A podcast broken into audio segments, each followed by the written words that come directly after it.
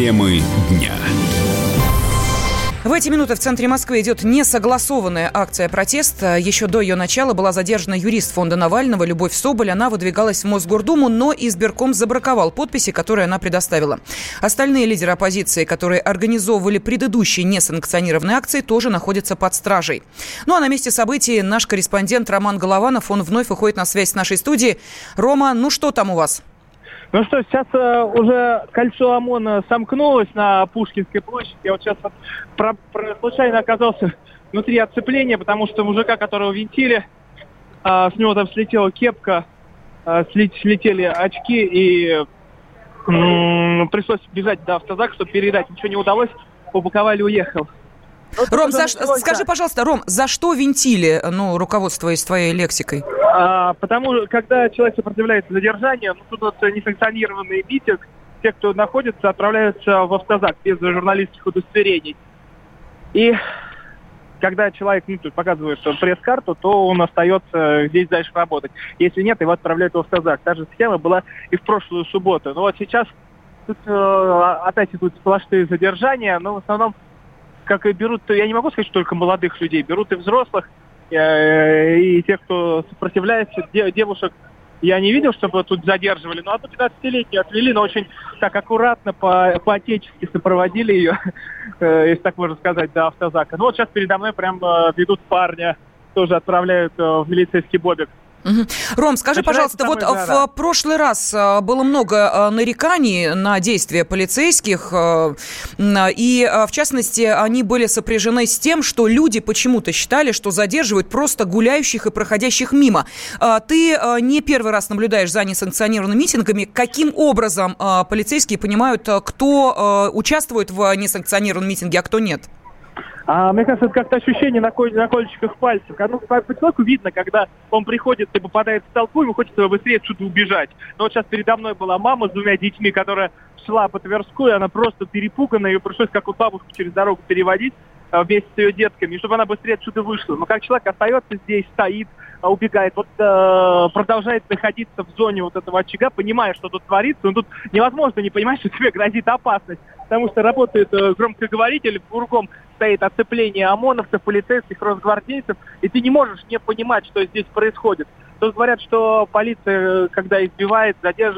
задержанных, ну, жестко винтит, то я уверен, отсюда тоже будут эти кадры, но важно посмотреть, что было перед этим. Человек начинает сопротивляться, брыкаться, пытается вырваться, а, и тогда уже в случае нападения на сотрудников полиции те применяют силу в ответ. Но, в принципе, вот, вот такая система работает. Угу.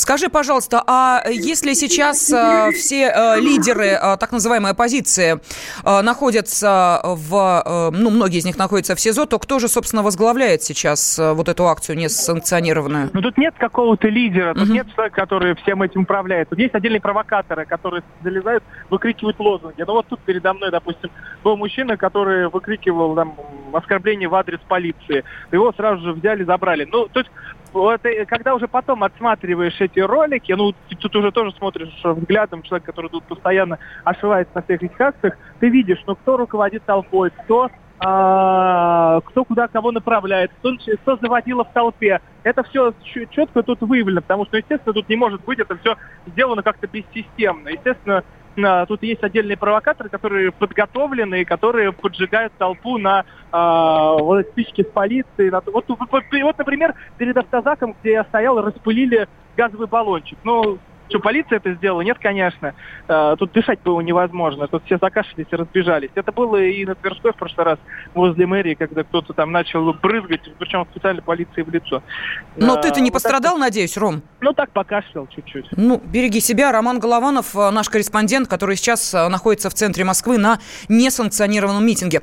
Накануне Пресненский суд отправил под арест участников несанкционированной акции в центре Москвы 27 июля. Шесть человек проведут заключение два месяца, половину из них признали признали виновными в организации массовых беспорядков, остальных в применении насилия к представителям власти.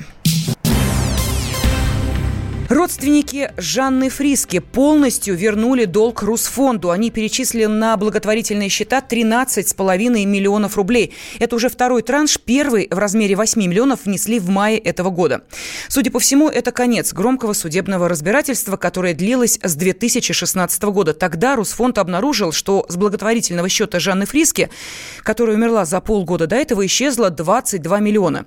Началось долгое разбирательство, кто же их потратил. Родители певицы или ее гражданский муж Дмитрий Шепелев. Формально счетом управляли родственники, но они не смогли предоставить документы, подтверждающие, что пожертвования ушли на оплату медицинских услуг. Поэтому Русфонд и потребовал вернуть деньги. Суд постановил взыскать деньги солидарно с родителей певицы и ее сына, поскольку ребенок еще маленький, платит за него отец, то есть Шепелев. Теперь сумма полностью вернулась к Русфонду. Если не будет возражений жертвователей, то эти деньги пойдут на лечение подопечных фонда. Радио как книга. Развивает воображение. Но для тех, кто хочет больше, мы ведем свой YouTube-канал. Радио «Комсомольская правда». Надо и сто раз услышать, и один раз увидеть.